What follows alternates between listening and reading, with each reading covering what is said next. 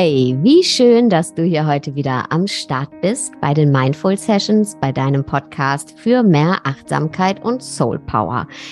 Ich habe heute eine ganz besondere Gästin. Ja, und auf dieses Gespräch habe ich mich auch aus persönlichen Gründen sehr gefreut. Sie ist Autorin, Journalistin und eine der würde mal sagen, bekanntesten und engagiertesten Stimmen für das Thema allein und getrennt erziehend. Und sie hat gerade ihr Buch auf den Markt gebracht, Solo, Selbst und Ständig. Und ich sage Hallo, liebe Anne Dittmann. Hallo, danke schön für die Einladung. Ich freue mich ganz besonders, mit dir darüber zu sprechen, weil du ja auch eine eigene Perspektive hast. Das ist immer besonders schön. Wir zwei, unsere Geschichten weil du bist ja auch selbst Betroffene, mhm. ähm, sind zwei von 2,6 Millionen in Deutschland. 2,6 Millionen Alleinerziehende. Ähm, wie war das für dich, als du gemerkt hast, ich bin eine von diesen 2,6 Millionen? Also der Moment war eigentlich sehr schön, weil ich ähm, ja, da gemerkt habe, ich bin nicht allein. Ähm, das war was ganz anderes als der Moment, wo ich gemerkt habe, ups, meine Beziehung ist gerade in die Brüche gegangen. Und da war ich am Boden zerstört. Ähm, und ich, das war ja auch für mich ein Weg zu merken, wie viel Alleinerziehende es in Deutschland gibt. Ähm, und zwar fing das erstmal mit diesem ganz furchtbaren Trennungsmoment an und äh, dann ging das über, ja, das sich unverstanden fühlen. Und dann bin ich auf Instagram gelandet und habe meine Perspektive dort beschrieben, meine Erfahrungen und Geschichten geteilt. Und da sind immer mehr Menschen äh, dann ja zu mir rüber gehüpft und haben quasi ihre Geschichten geteilt und äh, mir geschildert, hey, das ähm, ist mir ganz ähnlich passiert. Und dann habe ich irgendwann gemerkt, ah ja, ich, das ist ja strukturell, also uns passieren ja irgendwie ähnliche Sachen. Und habe irgendwann entdeckt, ähm, so nach den ersten Recherchen, aua, es gibt ganz viele Alleinerziehende in Deutschland und diese Eine-Elternfamilie ist äh, ja eine sehr verbreitete Familienform, aber irgendwie haben wir noch nicht genug über das Thema gesprochen, weil warum sonst äh, werden wir immer noch an den Rand der Gesellschaft gedrängt und vor so viele, vor so viele Herausforderungen und äh, Hürden gestellt.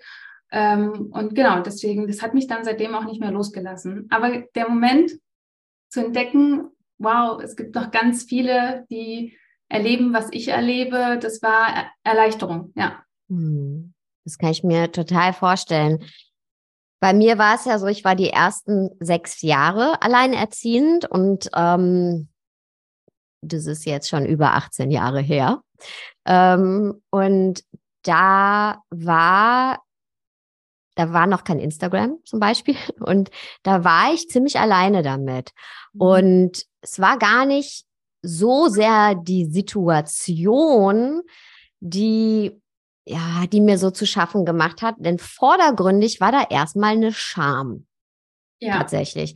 Da war ein Gefühl von, ich bin gescheitert. Ich kann meinem Kind nicht das geben, was ich ihm geben wollte. Mein Kind hat jetzt schon schlechtere Ausgangsvoraussetzungen. Und mhm. das, das war ein Gefühl von Scheitern, von Scham, was man aber irgendwie auch gar nicht so wirklich verarbeiten konnte. Also die Trauer mit mir selbst zu trauern, du schreibst ja auch im Buch darüber, ja, da gab es ja gar keinen Raum für. Das hast du auch beschrieben. Also überhaupt mal Revue passieren zu lassen, ähm, du schreibst in deinem Buch, erst als mein Kind schlief, konnte ich in Ruhe darüber nachdenken, was wenige Stunden zuvor passiert war. Jetzt hast du endlich Zeit für deine Tränen, dachte ich. So. Und das heißt, auf der einen Seite ist man am Machen die ganze Zeit und auf der anderen Seite ist da aber eben diese große Scham, Schuld, geprägt von alten Konventionen, oder? Dass wir das Bild in der Gesellschaft haben, du bist gute Eltern, wenn du in einem Pandem-System, wie nennt man es, arbeitet, Tandem-System. Ähm, ja, wie, wie hat sich da was entwickelt in den letzten 18 Jahren? Das ist meine Frage. ähm, ob, ob die Konventionen andere geworden mhm. sind. Ich, glaube, ich glaube nicht so sehr in den letzten 18 Jahren. Also ähm, es kommt halt häufiger vor, es gibt mehr Alleinerziehende. Ähm, und ich glaube, es ist auch, vielleicht, vielleicht ist die Trennung an sich ein bisschen weniger ein Tabu geworden, aber der Blick, wie wir auf äh, Alleinerziehende schauen, ich glaube, der hat sich nicht so dolle verändert, weil ihre Situation sich ja auch nicht so sehr verändert hat. Also ähm, Kinderarmut ähm, gibt es seit, also steht quasi seit 20 Jahren auf, der, auf dem gleichen Level von jedem fünften Kind, das eben in Armut aufwächst. Und die größte ähm, gesellschaftliche Gruppe ähm, sind Einelternfamilien. Das heißt, ähm, Kinder, die in Armut aufwachsen, wachsen halt meistens mit Alleinerziehenden auf. Ähm, und die zweitgrößte Gruppe sind sehr kinderreiche Familien. Also es hat schon äh, nicht jetzt mit der Trennung an sich zu tun, sondern mit dem Verhältnis, wie viele Erwachsene kommen auf ein Kind und können äh, für dieses Kind sorgen, Einkommen ähm, erwirtschaften und so weiter. Und äh, da ist das Verhältnis bei Alleinerziehenden halt kritisch, so wie wir unsere Gesellschaft aufgebaut haben. Wir gehen ja von der Normfamilie aus, von einem Ernährer und äh, vielleicht sogar noch eine Hinzuverdienerin, quasi in Teilzeit.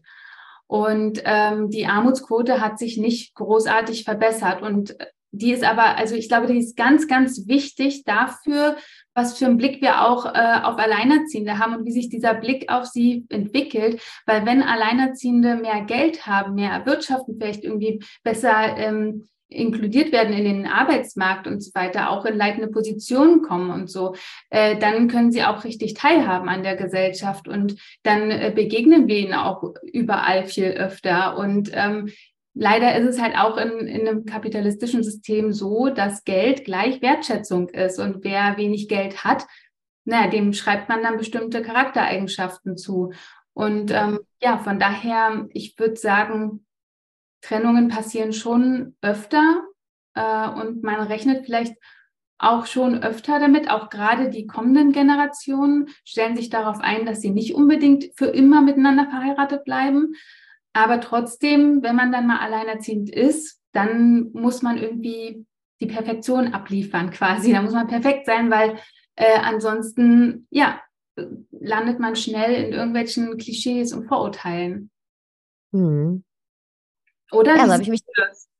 Ja, ich habe mich damals, ich, ich habe es in meinem ersten Buch beschrieben, ähm, ich war ein Datensatz letztendlich, also ein Klischee ähm, abgeheftet äh, unter dem Buchstaben D, also mein Nachname. Und ähm, ich kam mir vor wie ähm, jung, alleinerziehend, arbeitslos, Migrationshintergrund. Also das war, das war mein Datensatz. So. Mhm.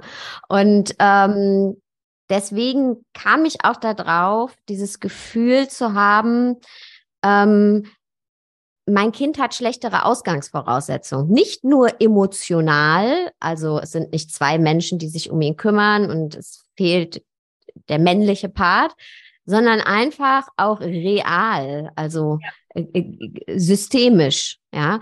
Und ähm, ich habe das dann gemerkt, ich, ich ähm, habe dann nochmal studiert, meinen Master gemacht. Und das war zum Beispiel auch eine ganz, es war ganz, ganz schwierig, weil letztendlich eigentlich das System das nicht zugelassen hat. Ich hätte mich entscheiden müssen, ähm, kriege ich jetzt Unterstützung? Das würde aber bedeuten, ich bleibe in dieser Abhängigkeit und Hilflosigkeit oder möchte ich uns eine Zukunft aufbauen? Aber dann wird mir die Existenzgrundlage genommen. Das heißt, du wirst ja auch darauf du hast ziemlich wenig Möglichkeiten. Und das ist mir oft begegnet. Ich habe es dann trotzdem gemacht auf verschiedene Wege. Aber dieses Prinzip ist mir sehr oft begegnet. Ähm, als ich dann zum Beispiel, ich habe dann erstmal nach dem Studium auch keinen Job gefunden, weil alle gesagt haben, ja, mit Kind stellen wir dich nicht ein. Ähm, dann habe ich erstmal freiberufliche Projekte gearbeitet. Dann habe ich irgendwann eine Festanstellung bekommen. Äh, wir sind dafür nach Wien dann sogar extra gezogen. Dann war das Problem überhaupt eine Wohnung zu finden, weil ähm, die Vermieter alle gesagt haben, na ja, es darf nicht mehr als ein Drittel des Einkommens für die Wohnung ja. draufgehen. Ja gut, wenn du aber als eine Person eine Wohnung mit vielleicht auch ein Kinderzimmer bezahlen möchtest, dann geht mehr als eben ein Drittel für die äh, Miete drauf. Da war das dann das Problem. Also dann hatte ich einen Job, ich hatte die Ausbildung und hatte auch sogar die Festanstellung. Dann war aber da das Problem, es reicht nicht. Also ich hatte quasi ständig das Gefühl, es reicht nicht. Ähm, und du hast gerade gesagt, da musst du perfekt sein. Und es war tatsächlich so. Du musst dich irgendwie da durchkämpfen, auch wenn du dann den Job hast. Dann, äh, ich erinnere mich sehr gut an ein Gespräch mit, mit meinem alten Chef. Ähm, und wir waren im Zuge des, der Arbeit auf so einer Abendveranstaltung. Und ich musste ja eigentlich immer fürs Arbeiten äh, also einen Babysitter bezahlen. Also mein Geld, also ich habe andere Menschen dafür bezahlt, dass ich arbeiten kann. So. Ja. Und dann hat mein Chef irgendwann mal zu mir gesagt, ja, geh doch einfach jetzt nach Hause. Und habe ich gesagt, nee, wenn ich gehe, dann heißt es nämlich, ja, guck mal, mit Kind, die geht. Ähm, man kann niemanden mit Kind einstellen. Dann hat er mich angerufen und hat gesagt, ja, das stimmt, du hast recht. Und du hast dich dann da durchgeboxt. Ich habe ich hab das ja in Festanstellung nicht gemacht. Ich äh, bin dann da reingegangen und habe gesagt, so pass auf, das geht nicht anders. Und ähm, habe dann auch die Quittung dafür bekommen. Ja, und das stimmt. Ich habe, äh, ich konnte nicht, nicht die guten Aufgaben machen, für die ich auch eigentlich qualifiziert gewesen wäre. Ich war plötzlich wirklich auf diesem sogenannten Abstellgleis äh, in Teilzeit und ähm, habe irgendwie nur noch Studieaufgaben gemacht Mhm. war dann völlig unterfordert und wäre auch nirgendwo hingekommen in, in, dieser, in diesem Unternehmen. Ja. Mhm. ja, dann kriegt, genau, kommt man quasi, kriegt man so diese Abstellgleis, äh, nicht qualifizierten Aufgaben. Ja, ich habe mich da durchgeboxt. Ich muss aber sagen, für mich war das auf der einen Seite auch mit Angst natürlich verbunden, weil wir sind in ein anderes Land dann gezogen und was ist, wenn es nicht funktioniert? Wir kannten da auch niemanden. Also ich hatte auch kein Netz da. Ähm, das war schon sehr existenziell. Ne? Ich muss diesen Job behalten. Ähm, das war ein sehr großer Druck. Auf der anderen Seite war es aber auch für mich, okay, endlich mal einen 9 to oder 8 to 5 Job. Also klar gab es auch Abendsveranstaltungen, aber ähm, vorher in der, ähm, in der, es war keine richtige Selbstständigkeit. Ich habe halt viele freie Projekte gemacht. Wurde das irgendwann so viel, das beschreibst du ja auch in deinem Buch New Work, ähm, dass ich da das Gefühl hatte, ich bin eigentlich ständig für alle erreichbar und habe überhaupt keinen Raum mehr zum Abschalten. Da gibt's gar keine, keine Grenzen mehr, dass ich dass mir dieses, äh, diese Festanstellung sogar gut getan hat. Und ich auch immer allen sage, wenn, also wenn man dann irgendwie, es war auch in Österreich, die sind ein bisschen entspannter, muss ich sagen. ähm, das, weil viele sagen immer so, ja, die, die, die Selbstständigkeit und man muss sich was Eigenes aufbauen. Für die Phase des Lebens war das für mich gut. Das war zum Beispiel das erste Mal, dass ich überhaupt wieder ein Buch gelesen habe. Mhm. Ja, das kann ich doch auch äh, nachvollziehen, ja. Weil es ist schon so, ich bin jetzt ja seit sieben Jahren, äh Quatsch, seit sieben, seit vier Jahren, gefühlt sieben, selbstständig. Ähm, und es ist schon so, dass ich mich jetzt äh, daran erinnern muss, aufzuhören, abzuschalten äh, und Grenzen setzen muss, nicht äh, abends um 20 Uhr jetzt irgendwie noch einen Artikel redigieren. Und es passiert ja trotzdem immer wieder, weil es wird ja von einem verlangt. Das ist ja, das ist ja das Problem, dass der Arbeitsmarkt so ausgerichtet ist, dass ähm, er eigentlich nur ArbeitnehmerInnen möchte, die rund um die Uhr verfügbar sind, die auch abends um 20 Uhr noch irgendwie irgendein Problem lösen. Ähm, und das, das äh, ja, ist dann auch in der Selbstständigkeit so. Und ähm, ich versuche aber irgendwie doch dann eine gesunde Balance äh, zu finden, weil als Alleinerziehende musst du halt einfach besonders gut auf dich aufpassen oder als getrennt Erziehende. So, wenn du einfach die einzige Person bist, die ähm, Geld nach Hause bringt, dann und, und eben den Haushalt macht und das Kind und die Termine und alles koordiniert, musst du halt besonders gut auf dich aufpassen. Ähm, aber ich merke es doch schon immer wieder, dass, dass ich eben diese Grenzen definieren muss und der Arbeitsmarkt, der zieht eigentlich ein, immer, am liebsten immer, immer, immer. Ja, ja, das ist so. Und meinst du, das entwickelt sich irgendwann mal woanders hin? Also ich, ich, ähm, ich sehe jetzt noch keinen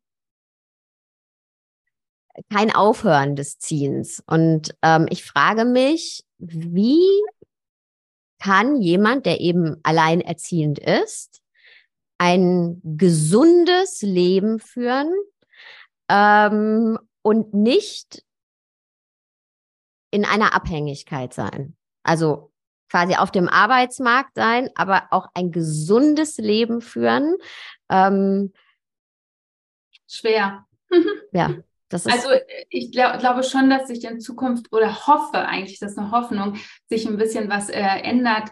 Ähm, zum Beispiel, vielleicht hast du von, von Alle Zeit von Theresa Bücker äh, schon gehört. Sie hat ein Sachbuch über Zeit geschrieben. Und äh, wem gehört Zeit, wie viel Zeit haben wir? Und wenn wir diese Zeit haben, wie qualitativ hochwertig ist diese Zeit, wie wichtig ist Zeit äh, mit Freundinnen für uns, äh, wie wichtig ist das für, für eine Lebensqualität und so weiter, stellt wirklich kluge Fragen und wurde auch für den äh, deutschen Sachbuchpreis nominiert gerade.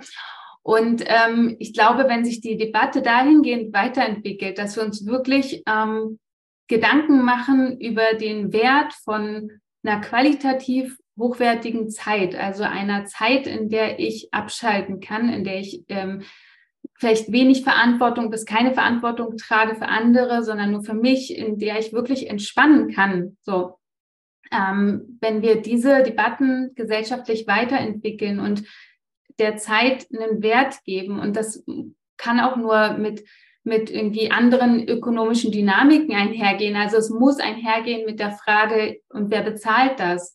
Ähm, weil, weil Wert in einem kapitalistischen System ja über Geld geht und irgendwie die, wie, wie verschaffen wir der Freizeit einen Wert und, und wie blockieren wir uns auch diese Zeit, so dass sie nicht genommen werden kann und dass wir der eine Wichtigkeit beimessen. Das sind halt wirklich so Fragen und ich hoffe, dass wir ähm, sie uns in Zukunft immer mehr stellen und ja, man kann ja auch Tendenzen so äh, sehen. Ähm, dass wir über das Grundeinkommen sprechen, dass wir über Kindergrundsicherung sprechen und eben jetzt ein super wichtiges Buch äh, die Wertschätzung erhält über den Deutschen Sachbuchpreis. Ähm, aber ich glaube, da stehen wir halt wirklich noch am Anfang. Das wird noch eine ganze Weile dauern. Und ja, du fragst jetzt, wie ähm, man auf sich achten kann. Ähm, als Alleinerziehende, ähm, wie man, wie man sich entspannen kann äh, und wie man es schafft, nicht in eine Abhängigkeit äh, zu geraten mit dem Arbeitgeber, das ist halt super schwierig, weil ähm, die Bertelsmann Stiftung hat Rechnungen angestellt, wie Alleinerziehende aus der Armut kommen können. Und ähm, die Ergebnisse lauteten so, man muss Vollzeit arbeiten. Und 98 Prozent der Alleinerziehenden, die dann Vollzeit arbeiten würden, die würden auch aus der Armut rauskommen. Aber zwei Prozent eben trotzdem nicht. Und wie kann das denn sein? Also wir haben eine Gesellschaft, in der Alleinerziehende einfach viel zu viel leisten müssen. Wir müssen uns auch vorstellen, Alleinerziehende arbeiten ja jetzt gerade schon im Durchschnitt 30 Stunden pro Woche. Und ähm, Alleinerziehende sind fast immer Frauen.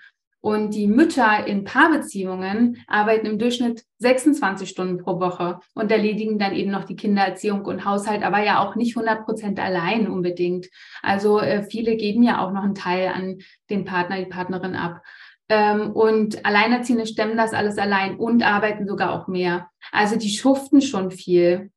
Ähm, und dessen müssen wir uns bewusst sein. Äh, und wir, wir brauchen halt eine ja ein System, in dem Alleinerziehende ja irgendwie weniger leisten müssten eigentlich, nicht mehr. So, sie müssten jetzt eigentlich alle Vollzeit arbeiten zum Überleben. Für manche, für manche klappt es trotzdem nicht, egal, sondern eigentlich arbeiten sie in Relation schon zu viel. Und das müssten wir eigentlich anerkennen und nicht überlegen, ja, wie könnten wir dann noch irgendwie die Kinderbetreuung noch weiter ausbauen, so dass sie noch mehr arbeiten können. Das wollen ja auch viele nicht. Viele wollen ja äh, mehr Zeit eigentlich auch mit ihren Kindern verbringen, weniger am besten mit dem Haushalt und äh, auf Arbeit. Ähm, und ja, wie passt man da auf sich auf in all diesen Dyn Dynamiken? Und da gibt es keinen Königsweg, glaube ich. Kein Königinnenweg. kein, da gibt es kein, äh, kein Rezept. Aber ich habe auch zum Beispiel mit äh, einer Alleinerziehenden gesprochen, die meinte, die ähm, hat eine Zeit lang irgendwie alle paar Monate oder einmal im Jahr ihren Job gekündigt weil der nicht gut war, weil ihr Versprechungen gemacht wurden, die dann nicht eingehalten wurden. Und das waren ähm, Auch oft ging es um so Teamleiternpositionen. Und ähm, ja, da, dass sie, sie hat bestimmte ähm, Dinge ausgemacht, dass sie im Homeoffice arbeiten kann und nur zu bestimmten Zeiten und so, dass sie das alles wirklich vereinbaren kann. Und dann hat es eben oft doch nicht geklappt oder ähm, sie wurde doch irgendwie dann dazu gezwungen oder man wollte sie doch zwingen, noch in anderen Schichten zu arbeiten, weil die KollegInnen fanden das unfair und so weiter. Und sie hat dann gesagt, einfach immer wieder kündigen. Man wird schon noch, es ist wie mit der Beziehung, man wird schon noch den richtigen Arbeitgeber finden, der dann auch ähm, hält, was er verspricht und der einen wertschätzt, ähm, auch wenn man eben nicht die 40-Stunden-Woche mitmacht, sondern 30 oder 25 Stunden. Und sie ist tatsächlich auch jetzt seit einer ganzen Weile ähm, in, in einer Teamleiterin-Position. Und ähm, genau, das fand ich einen guten Tipp, aber der trifft ja auch nicht auf uns alle zu. Ähm, viele haben Probleme damit, dass, dass sie, viele haben Probleme damit, dass sie keine ähm, Kinderbetreuung haben. Denn dieses Jahr fehlen uns einfach mal 380.000 Kita-Plätze. Und ich habe auch mit einer promovierten Mutter gesprochen, die gerne arbeiten möchte im Wissenschaftsbereich, in der Forschung und die nicht kann, weil ihr Sohn keinen Kita-Platz findet, ihr einjähriger Sohn. Und da ist ja auch noch das Problem. Also wir, wir leben ja nicht in, in, in so einem luftleeren Raum und können uns die Sachen so gestalten, wie wir wollen. Wir haben natürlich aber trotzdem einen gewissen Gestaltungsraum. Und da muss man wirklich auch schauen, du hast es vorhin so ein bisschen angesprochen, Zeit oder Geld. Und man muss halt irgendwie schauen, wie viel brauche ich denn wirklich gerade zum Überleben. Und das war jetzt für mich ähm, auch ein Kompromiss, dass ich jetzt mit meinem Kind seit Jahren in einer Zwei-Zimmer-Wohnung lebe. Ein Zimmer gehört ihm und ein Zimmer mir. Und so konnte ich ähm, das auch schaffen, dass ich nur äh, in der Festanstellung 26 Stunden pro Woche gearbeitet habe. Und jetzt in der Selbstständigkeit habe ich das erste Jahr überhaupt äh, erstmal ALG 1 bezogen und habe das so ganz langsam aufgebaut. Also ich glaube, da kann man auch mal ehrlich sein und sich sagen, äh, nee, Selbstständigkeit bedeutet nicht, dass man sich sofort selbst finanzieren kann, sondern es ist wirklich ein Aufbauen. Und äh, auch nach dem ALG 1 hatte ich noch ein halbes Jahr ähm, Hartz IV damals und ähm, an einem Monat habe ich auch äh, alten Schmuck verkauft, um noch die nächste Miete zu zahlen. Aber es ist besser geworden. Jetzt nach vier Jahren ähm, kann ich mich gut äh, selbst versorgen, mich und mein Kind. Und ähm, da auch ehrlich zu sich sein, was brauche ich jetzt gerade wirklich? Was ist mir auch wichtig? Ist mir wichtig, einen 9-to-5-Job zu haben? Vielen geht es damit super. Die sagen, ist nicht meine Leidenschaft, aber bringt gerade Geld rein und äh, ich lege Wert auf drei Zimmer. Und dann ist das gut. Also ja, wichtig ist, denke ich, Prioritäten zu setzen. Und ähm, ja, dann haben wir natürlich auch noch das Thema äh, Netzwerk. Wie war das denn bei dir damals? Warst du ganz allein in der Stadt? Also bei mir, ähm, gerade so viele Gedanken, ähm, war es tatsächlich so, ähm, als wir, also als er ganz klein war, noch nicht mal als eins, also noch ein Baby und nach Bonn gezogen sind, ich kannte niemanden und habe mir da dann Netzwerk aufgebaut. Ähm, das Schöne war oder ist, das sind jetzt auch heute noch alle seine Onkels und Tanten und er sagt oft, ja, meine Freunde, die haben immer nur so einen Onkel oder eine Tante und ich habe so viele. Ja, das sind alles eben Freundinnen und Freunde, die ähm, ja, weil ich halt die erste war, die ein Kind hatte und irgendwie hat sich das so, er war das erste Kind und ähm, ja, wa waren die da, aber es ist natürlich trotzdem was anderes. Die sind alle ihren Jobs auch nachgegangen. Ähm, gab jetzt nicht so ein wirkliches Netzwerk aus, okay, es gibt jetzt andere in meiner Situation, um es mal so zu sagen. Ich erinnere mich sehr gut an eine Situation, da hatte ich einen ähm, so einen riesen Abszess am Hals und der ist nicht kleiner geworden. Dann war ich beim HNO-Arzt und einen Tag später nochmal und dann irgendwann haben die gesagt, sie müssen jetzt ins Krankenhaus. Und ich so, ich kann nicht ins Krankenhaus, ich muss meinen Sohn gleich. Ja, ja. Das geht nicht so. Und die so, okay, wir können das jetzt ja ambulant machen, aber mit ganz viel Cortison. Aber wenn das nicht klappt, dann müssen sie ins Krankenhaus. Und dann hat's geklappt. Oder in Wien einmal hatte ich eine Nierenentzündung und dann musste die Ärztin zu mir kommen. Und dann, ich kann mich noch dran erinnern, das war ein Taxifahrer und ich habe den gebeten, ich wusste nicht, was ich machen sollte, ob der mir Medikamente bringen kann aus der Apotheke. Und er hat's dann gemacht. Und ähm, aber man lässt sich ja. dann so Sachen einfallen, ne? Genau, man lässt sich Sachen einfallen. Und was ich so ganz wichtig finde, ist, was du gerade gesagt hast, ähm, auch im Hinblick auf das Einfallen lassen, nicht nur in Notsituationen, sondern wie kann ich mein Leben gestalten? Und wir haben ja eben auch ähm, äh, über meinen jetzigen Job gesprochen und du bist auch eine kritische Stimme, was ich auch gut finde. Also ich, ich scheue da überhaupt nicht, also ging ja nicht um mich, sondern äh, generell, ich glaube, die Coaching-Szene. Und für mich in meiner Arbeit ist es so, ich möchte, und ich glaube auch daran, dass es, dass dass wir Handlungsspielräume erkennen können. Darum geht es letztendlich, dass ich mir oder eine andere Person sich der des Handlungsspielraums bewusst wird. Und dieser ist eben nicht vom Tellerwäscher zum Millionär und vom, ähm, äh, vom Bordstein zur Skyline, das ist Quatsch, sondern der ist eben, egal in welcher Situation ich bin, ich bin, was ist mein Handlungsspielraum und was kann ich selbst entscheiden? Bei dir ist es jetzt die Zimmersituation zum Beispiel und zu sagen, hey, da muss ich nicht Vollzeit arbeiten.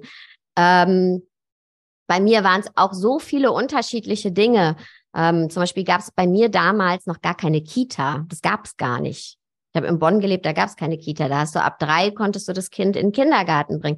Mein Handlungsspielraum war, und da bin ich so dankbar für, nochmal studieren zu können. Und es war aber auch nicht ein Studium eben, wo er mit mir hin, also jeden Tag, weil da hätte ich keine Betreuung gehabt, sondern es war ein Fernstudium, ja, wo wir dann alle zwei Monate dann ins Studentenwohnheim für eine Woche sind und den Rest konnte ich von zu Hause machen, weil ja, wenn er geschlafen hat. So, das war mein Handlungsspielraum, ähm, der aber für die Situation der richtige für mich war. Später ja. war es dann was ein anderes Modell. Jetzt ist es was ganz anderes, ja. Ähm, und ich glaube, und, und egal wie klein die sind, selbst das ist ja schon ein Riesenhandlungsspielraum. Manchmal ist es auch dieses, hey, mein Handlungsspielraum unter all dem Druck, unter dem ich gerade stehe, ist vielleicht zu sagen, ja, es gibt heute und auch morgen und vielleicht auch übermorgen nichts Gesundes zu essen, sondern die Pommes. Ja, vielleicht. Vielleicht ist der Handlungsspielraum auch, okay, mh, mm, und da kommen ja auch ganz viele innere Glaubenssätze. Ja, es ist nicht perfekt bei mir. Ja, weil ich wollte auch perfekt sein, weil ich es musste. Und wenn ich ganz ehrlich bin, auch nicht nur, weil ich musste, sondern auch, weil ich natürlich auch dieser Scham entkommen wollte. Also mir selbst auch zeigen wollte, ich ist alles perfekt. So. Ja, und, und, bei mir war es auch noch zusätzlich, zusätzlich, dass ich dachte, ich möchte jetzt alles dafür tun, dass mein Kind nicht unter der Trennung leidet. Ja. Das heißt, ich muss doppelt so viel geben, damit es mhm. alles trotzdem weiterhin hat, als, als würde es irgendwie mit Paareltern aufwachsen. Ne? So. Ich verstehe genau, was du meinst. Ich habe immer gesagt, ja, mein Kind soll keine schlechteren Ausgangsvoraussetzungen haben, weder emotional noch systemisch, finanziell, ja. was auch immer. Genau. Und aber da eben auch mal zu sagen, hey, es ist okay, wenn es nicht perfekt ist. Was zum Beispiel ganz viel Freiheit geschaffen hat, ist, als ich gesagt habe, wir lassen uns morgens jetzt mehr Zeit. Und ich will nicht, dass der erste Satz ist, und ich glaube aber, es war fast der erste Satz, den er lernt, gelernt hat. Äh, Mama, wir müssen uns beeilen, wir verpassen den Bus. Ja. Und irgendwann habe ich gesagt, nee, morgens, wir sind hier in Ruhe und frühstücken und du kommst zu spät dann. Ist okay. Es ist nicht, ich wollte nicht immer diesen Druck, Druck, Druck, Druck machen. Und das war zum Beispiel ein Freiraum zu sagen, ja gut, er kommt einfach eine Viertelstunde zu spät. Es ist okay. Mhm. Ja, das, äh, das, das finde ich auch total ähm, wichtig zu sehen, was kann man alles tun und wen kann man auch darum bitten und ähm, ja, wie sehen die Konsequenzen aus? Sind die okay? Also mein Handlungsspielraum war ja zum Beispiel auch in Teilzeit weiter arbeiten zu gehen. Also ähm, ich hätte durchaus, mein Arbeitgeber hat ja ähm, gefragt, ob ich Vollzeit arbeiten möchte, aber für mich ich bin ja selber ähm, die Tochter einer Alleinerziehenden, die viel gearbeitet hat. Sie hatte, meine Mutter hatte leider sehr wenig Zeit für mich, ist auch ostsozialisiert, äh, war immer Vollzeit arbeiten und ähm, ja, da hat danach noch alle möglichen äh, Pflichten ähm, erledigt. Und mir war zum Beispiel sehr wichtig, das war meine Priorität, viel Zeit für mein Kind zu haben. Und dann habe ich halt ähm, ausgerechnet, äh, wie wenig Arbeit kann ich mir denn gerade leisten. Äh, und dann bin ich bei diesen, ich habe immer mal so ein bisschen äh, gewechselt, 24 bis 28 Stunden pro Woche ähm, gelandet. Und das war auch in Ordnung. Wir hatten wirklich nicht viel Geld. Ich musste schon wirklich darauf achten. Aber unterm Strich wusste ich, wofür ich das mache, weil mir das wichtig war, dass ich mein Kind um 15 Uhr von der Kita abhole. Ja. Das war bei mir zum Beispiel auch so, dass ich, ähm, und ich würde auch mal sagen, wir haben eine sehr, sehr enge Bindung, auch heute noch. Und dass ich, und da bin ich so dankbar drüber, dass der erst zum Beispiel erst mit dreieinhalb wirklich in den Kindergarten ja, weil es durch dieses, durch das Studium und die Art, wie das aufgebaut wurde und dass ich ganz viel von zu Hause und vom, vom Spielplatz aus machen konnte, dass das ging. Und mhm. ähm, mir war aber bewusst, sobald ich in den Beruf reingehe, ähm, wahrscheinlich wird er dann Ganztagskind werden. Und ich wollte so viel, so, ja, wollte so viel wie möglich eben vorher auch da sein. Und ich bin auch wahnsinnig gerne Mutter. Und ich habe jetzt so ein Fotoalbum gemacht für ihn zum 18. Geburtstag und guck die Fotos an und das sind einfach so schöne Erinnerungen und das ist eben auch das, ne? Wie kann ich auch meinen Eltern sein, auch wenn es alleinerziehend ist, genießen, trotz der Sorgen, trotz der Termine, trotz der Fristen, trotz der Rechnungen, trotz der Einkaufslisten, trotz der Löcher in den Hosen, trotz der eigenen Ambitionen für mehr. Ne? Wie, wie kann ich mir den inneren Raum erschaffen, auch mein Mama sein und mein Kind oder mein Eltern sein zu genießen, weil ich bin wahnsinnig gerne Eltern. Und ähm, das war zum Beispiel für mich auch die Phase oder der Anstoß, mich überhaupt mit dieser inneren Arbeit zu beschäftigen, weil ich gemerkt habe, ich, da ist so viel im Außen von Konventionen bis finanziellem, bis Ansprüche, was an mir zieht. Und ich muss aber diesen Raum in mir selbst schaffen. Ja, und, und weißt du, was ich aber auch gerade gedacht habe? Dein Kind kam halt erst mit drei Jahren zur Kita. Ähm, ihr habt eine sehr enge Bindung und dann war ja ähm, Vollzeit beziehungsweise genau. Mein Kind kam halt schon mit eins zur Kita und war halt direkt ähm, dann sechs, sieben, also nach der Eingewöhnung sechs, sieben Stunden am Tag in der Kita. Und ich kenne auch, ähm, also ich habe eine Freundin, deren Mutter war wirklich wenig da. Die war von Anfang an, also mit eins, äh, Vollzeit in der Kita und die Mutter ähm, war Ärztin, auch sehr engagiert und sie hat erzählt, also sie hat auch eine sehr enge Bindung zu ihrer Mutter und sie hat erzählt, dass ihre Mutter, wenn sie dann da war, mhm. wirklich ihre Aufmerksamkeit komplett ähm, für ihre Tochter hatte. Und die Zeit war dann immer wirklich die, die beste und die Mutter war komplett da mit allem. Und wenn das nur eine Stunde am Tag war, und ich glaube auch dieses, ähm, was mir wichtig ist, viel Zeit mit meinem Kind verbringen oder anderen ist vielleicht wichtig, ähm, gewisses Budget zu haben und so weiter. Ich glaube, das machen wir halt schon auch mehr für uns, weil da, da spielen unsere Glaubenssätze mit rein. Ich bin halt mit wenig Zeit mit meiner Mutter aufgewachsen. Ich denke, mein Kind braucht ganz viel Zeit mit mir.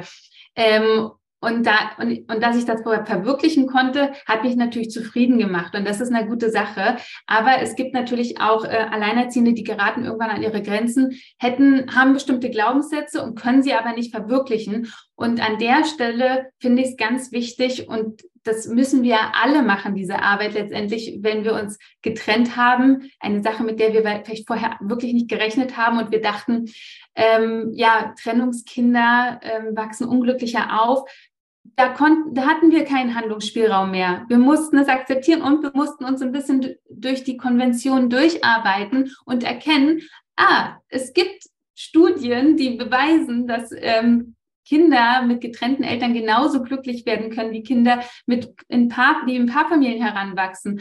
Oder man lernt andere Leute kennen und sieht, ah, die Kinder sind jetzt äh, schon halb erwachsen und die, die machen das ganz toll und die wirken total happy. Und wir mussten uns ja auch mühsam ich weiß nicht, ob es dir genauso ging, bestimmt mir jedenfalls, bei mir war das ja auch so, dass ich dachte, oh mein Gott, was macht das jetzt alles mit meinem Kind? Und ich, das ist eine Sache, die konnte ich nicht mehr ändern. Das war so. Ich war jetzt getrennt und ähm, ja, dann, dann ist es, glaube ich, ja, ratsam oder auch kann halt einfach sehr gut tun, sich durch die Glaubenssätze doch mal durchzuarbeiten, mm. zu erkennen, ah, mein Kind ist äh, jetzt irgendwie, hat getrennte Eltern und er ist mega happy. Also er ist ja, habe ich dir erzählt, ähm, Schulanfänger und ähm, ja, er hat ganz viele Freunde, deren Eltern, wir leben in Berlin, die Hauptstadt der oder die Stadt der Alleinerziehenden, deren Eltern auch getrennt sind und es ist für ihn einfach nur Normalität. Und wenn ich ihn frage, ob er so mit allem einverstanden ist, wie jetzt gerade unser Leben abläuft und ob er glücklich ist, dann sagt er, ja, was willst du von mir? Ja, natürlich bin ich glücklich. Alles gut. Ähm, und ich sehe es ja auch im Alltag. Ähm, äh, und es ist, es ist wirklich, ich hätte, ich bin total zufrieden und ich habe ein glückliches Kind und ähm, meine Sorgen damals, die, die hätten natürlich nicht sein müssen und die kommen auch durch Vorurteile. Und ähm, ja, ich bin froh, dass ich mich da durchgearbeitet habe und es kann sich wirklich auch lohnen, weil man erkennt dann irgendwie, man, das ist jetzt, wenn man sich durch so eine, durch, also die, durch so eine Wand durcharbeitet. So der Glaubenssatz, der steht da, der will einem die Bahn leiten und man kann die aber nicht nehmen, diese Bahn. Also muss man sich da durchhacken und erkennt, ach krass, hier ist ja noch total die Landschaft und ich habe ganz viele Handlungsmöglichkeiten hinter dieser Wand. Und äh, da öffnet sich halt irgendwie wirklich nochmal, ja, ein ganz, ganz neuer Leben und Ansatz, irgendwie sein Leben zu gestalten. Also es kann passieren, so auch, ja. Danke, dass du das sagst, weil das kann ich nur unterstreichen. Da ist, das ne, ist ähm, hinter dem Glaubenssatz liegt eine große Landschaft und ähm, die finden wir aber nur hinter dem Glaubenssatz und uns auch zu fragen, wie viel von dem, was wir meinen, was, also, dass es anstrengend ist, ist klar, ja, aber dass es eben, dass unser Kind unglücklich ist, es schlechter hat, ist eigentlich unser, unser Glaubenssatz. Er hat nichts mit dem Kind per se zu tun, mit seiner Wahrnehmung und auch wenn wir nicht da genau hingucken, was geben wir dann auch unbewusst weiter? Ja, mhm. weil ähm, wenn ich mir das bei mir nicht angucke, dann gebe ich das unbewusst weiter, weil das, ne, das spürt das Kind natürlich, weil wir auf eine gewisse Art und Weise interagieren, ähm, uns auch immer wieder rückversichern. Und ähm, ja, kann ich nur genauso unterschreiben. Ja, ich, ich, ich erinnere mich auch, dass ich ähm, in der ersten Zeit wirklich sehr ängstlich war. Also dieses Rückversichern und immer sorgenvoll aufs Kind gucken. Und ich meine, äh, es gibt ja, es gibt diesen Ausdruck Confirmation Bias, dass, ähm, dass man irgendwie Informationen nur ähm, herausfiltert, die zu den eigenen ähm, Ansichten passen und auch sicherlich Glaubenssätze. Und wenn mein Kind dann geweint hat, jetzt einfach plakativ, ist das jetzt keine Situation, die ich beschreibe, aber dass ich dann ähm, schon dachte, oh, ihm geht's jetzt schlecht, äh, weil, äh, weil seine Eltern sind jetzt getrennt. So, also man bestätigt sich halt dann auch immer wieder selbst. Und ähm, ja, das, äh, das, das muss nicht sein. Also das ist schon so. Und, und das, das, das muss man sich vielleicht aber auch wirklich bewusst werden. Bin ich, bin ich oft ängstlich? Bin ich viel ängstlich? Habe ich viele Sorgen? Ähm, und womit hängen die zusammen? Das ist schon auch wichtig. Also wir sprechen ja jetzt hier über Handlungsräume. Es ist total wichtig, dass wir über strukturelle Sachen sprechen ähm, ähm, und, und die natürlich nicht ausblenden. Aber wenn wir jetzt in diesem Themenfeld Handlungsräume ähm, und Handlungsmöglichkeiten sind, dann ist gerade wenn man in leider strukturell so einer Extremsituation steckt, wo man nicht von jetzt auf gleich alles ändern kann, dann ist die Arbeit mit den eigenen Gedanken, die kann man nicht umgehen, die ist ganz wichtig. Also es rettet einen halt keiner. Das kann man selber nur machen, ja. Ja.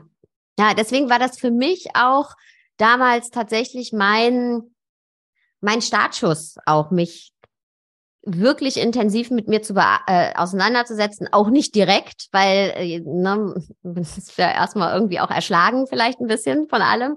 Aber ähm, und es wird ja oft so propagiert, oder es ist so in unserer Welt so ein bisschen wird's wahrgenommen, ja, und dann, ähm, wenn du, wenn alles passt in deinem Leben und du privilegiert bist, dann machst du ein bisschen Self-Care und Selbstliebe und Meditation und, und ich sage immer, nee, nee, auch wenn wir uns anschauen, wo solche sowas überhaupt herkommt, Meditation, ne, das ist, ähm, ja nicht äh, aus einer aus einer privilegierten Haltung heraus und ähm, äh, entstanden. Und mir hat das damals eben so sehr geholfen, nicht nur geholfen, also nicht dieses, oh, ich, ich tue jetzt was und dann geht's mir besser und ich beruhige mich, sondern dieses, sich wirklich damit auseinanderzusetzen, warum ähm, habe ich ein gewisses Bild und warum will ich eigentlich alles dafür tun, mir zu beweisen, dass mein Kind es nicht schlechter hat, obwohl er es gar nicht schlechter hat, aber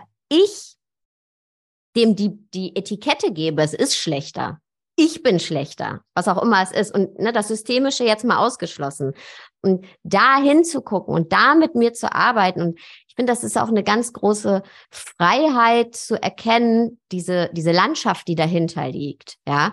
Und ich denke auch, dass eben die Arbeit sowieso, die du tust und auch diese Sichtbarkeit ganz viel dazu beiträgt. Das muss ich sagen, das hat mir damals halt total gefehlt. Sichtbar. Ich hatte niemanden, an dem ich mich orientieren kann, der oder die, ähm, ja, die, wo ich sagen konnte, hey, okay, da geht's jetzt lang oder ne, bei ihr funktioniert. Ich bin nicht alleine. Es geht ja nicht mal, man, man braucht ja noch nicht mal einen, einen Fahrplan, gibt's eh nicht.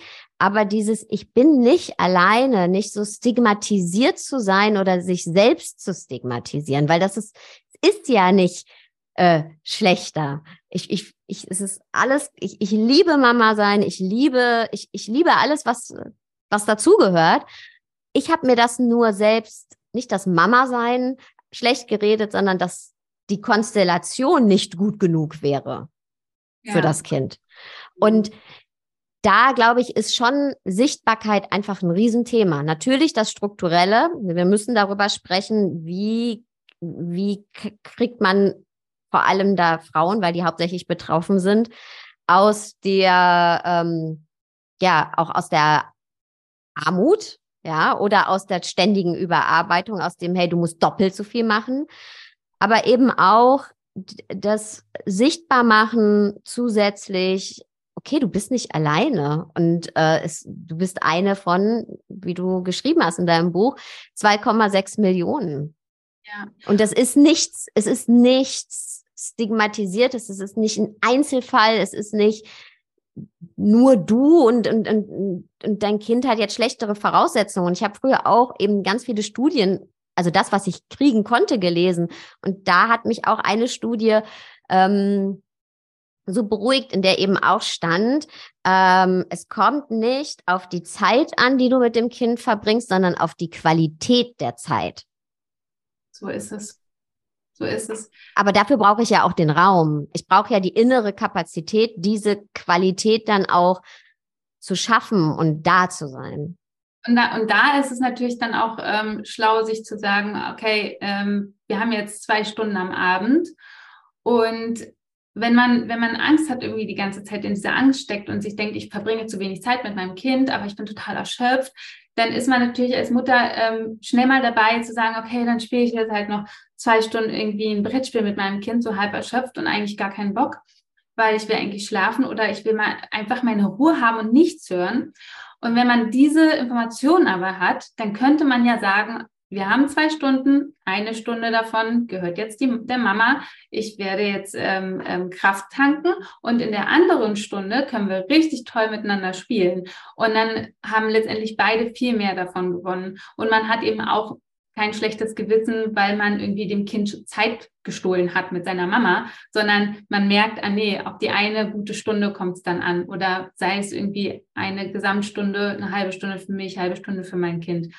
Ja, und das ist da, ist doch wichtig. Und was du gesagt hast, auch mit dem, mit den Role Models quasi, das ist so wichtig. Und ich habe es jetzt gerade erst wieder beim Interview gemerkt, das ich geführt habe, wie quasi dieser Kreislauf auch funktioniert, dieser auch eher schlechte Kreislauf. Das Interview war super, aber ähm, die Zeitung hat dann äh, ganz komisch getitelt, also ähm, hat, hat quasi ein Zitat von mir ähm, geschrieben und getitelt, ähm, ich habe alles für mein Kind gemacht und dann brach ich zusammen. Und ich habe das gelesen und ich habe äh, das Interview eigentlich als Expertin und Journalistin und Autorin gegeben. Und dann haben sie aber so sehr emotionalisiert und man wird nicht herausfinden, wo das Interview ähm, stattgefunden hat, weil es ist jetzt mittlerweile geändert. Ähm, aber ich habe das gelesen und dachte, Mann, wie, wie, wie schade einfach. Einerseits war es für, für mich eigentlich auch privat unangenehm, weil ähm, weil ich, ich wurde ja da quasi nicht nur als Betroffene, sondern wirklich als Opfer dargestellt. So, ich brach, stellt euch alle vor, wie ich zusammenbreche. Ähm, aber es war auch einfach für alle Alleinerziehenden, fand ich einfach so unangenehm, weil Mensch, schon wieder sind wir die Opfer. Was soll der Artikel bewirken? Soll er bewirken, dass wir alle mitleidig auf die Alleinerziehenden gucken und sagen, oh ja, hm, denen geht's schlecht und weiter geht's? Oder wollen wir anders aufmachen mit dem, äh, mit dem Interview und das anders betiteln. Und es hat ähm, die Person dann, die das geschrieben hat, zum Glück auch gemacht, weil ich gesagt habe, dass ich das so nicht möchte.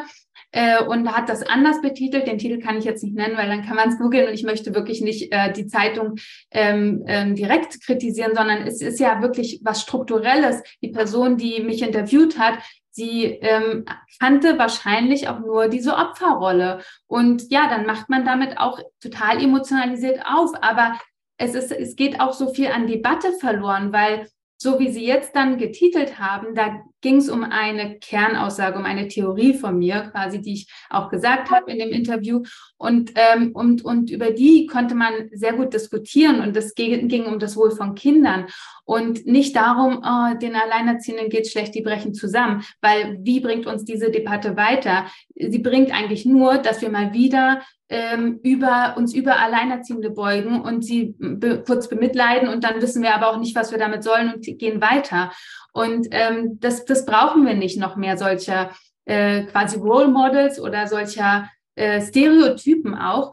Und ähm, das würde mich wirklich freuen, wenn das auch journalistisch ankommen würde. Und, und deswegen mache ich auch diese Arbeit, dass uns bewusst wird, äh, da steckt ganz viel ähm, strukturelles und, und politische Dynamiken dahinter und die Menschen sind nicht anders. Wir müssen die nicht bemitleiden, ähm, es sei denn, sie brauchen jetzt gerade mal ein bisschen Mitleid, aber wir müssen eigentlich wütend werden, weil, weil die, das System so ist. Und ähm, ja, man kann auch froh sein, dass es, dass es mittlerweile einige Alleinerziehende gibt, denen es besser geht, die irgendwie ähm, ja, viel Geld verdienen durch ihren Job und zeigen, nee, eigentlich kann man richtig gut leben als alleinerziehende Person, als Elternteil. Und das ist ein richtig tolles Leben. Es ist nicht schlechter als mit einem Partner oder einer Partnerin. Es liegt halt einfach nur am Geld. So, ähm, und wie die Lebensqualität ist. Also natürlich nicht in allen Fällen, aber in ganz vielen Fällen ist das größte Problem einfach das Einkommen. Und ähm, ja, da bin ich froh, dass es einigen schon, ähm, schon, ja, dass sie es irgendwie geschafft haben durch bestimmte Privilegien, die sie hatten und zeigen können, äh, ja, das, wir sind einfach genauso wie, wie du und der da hinten und ähm, uns trennt nur dieser kurze Trennungsmoment als Paar, uns trennt nur diese Paarliebe voneinander. Ähm, ja, und das, das ist mir auch wichtig, äh, ja, das, das irgendwie umzuleiten, einfach diese Dynamik und wie wir auf Alleinerziehende gucken.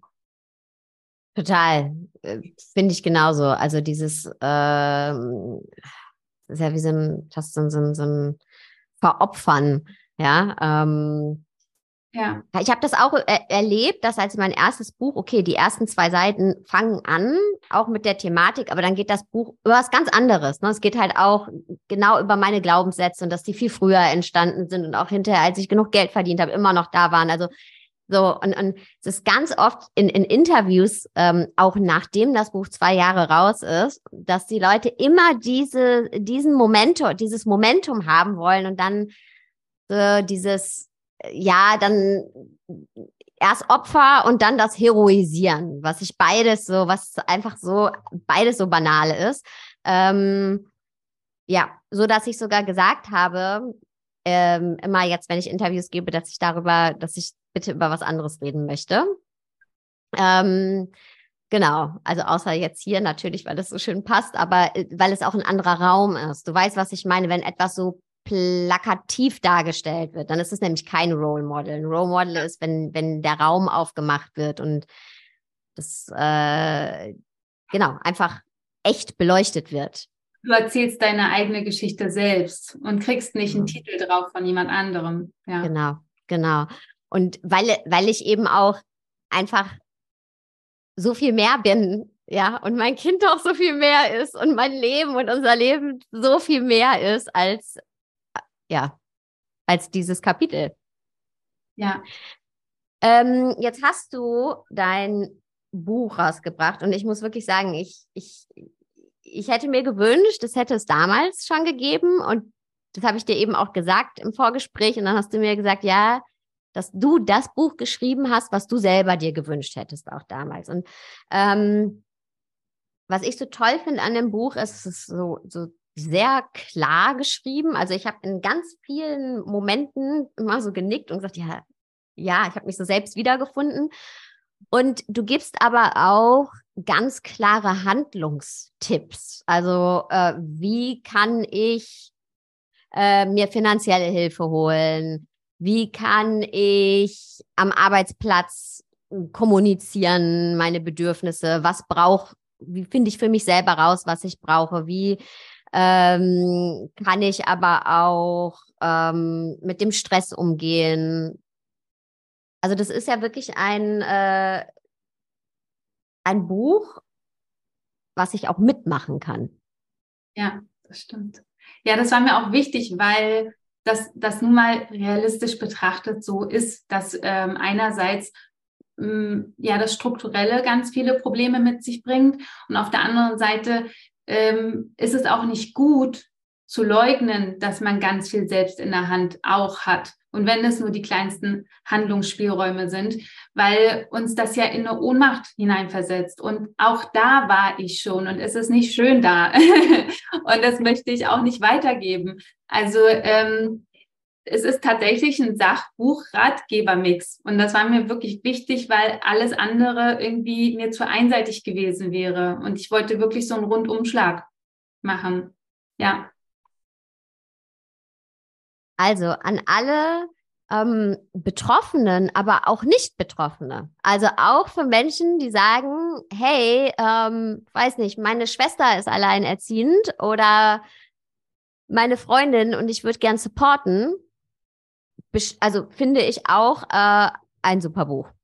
Ja, und generell, wenn man Kinder hat, finde ich, sollte man sich unbedingt damit auseinandersetzen, was wäre denn, wenn wir uns trennen? Oder mhm. wenn einer von uns einen Unfall hatte, hätte. Ähm, auch wenn wir nicht daran denken wollen. Aber letztendlich ist es für alle Eltern, die Kinder haben, weil es gibt keine Garantie für ihre Beziehung. Ja. Stimmt. Vielen Dank, liebe Anne. Ich verlinke das Buch auch noch in den Show Notes. Gibt es ja überall, wo es Bücher gibt, gehe ich mal von aus. Ja, so ist es. Und danke, danke für dieses Buch, für die Einblicke, vor allen Dingen auch für das ganze Handfeste, was du uns mitgibst in diesem Buch, ähm, für deine Arbeit. Vielleicht magst du noch deinen Instagram-Kanal sagen, falls ähm, die Hörerinnen, Hörer ja. Ja, gerne äh, an, an, mein Buch, äh, an meinem Buch orientieren, da steht ja mein Name drauf. Anne-Dittmann ist der Instagram-Name. Hm? Okay. Ja. Dann vielen Dank für deine Zeit, liebe Anne. Danke dir, es war total das schöne Gespräch. Und ich hoffe, dass die HörerInnen ganz viel für sich mitnehmen können. Da bin ich mir sicher.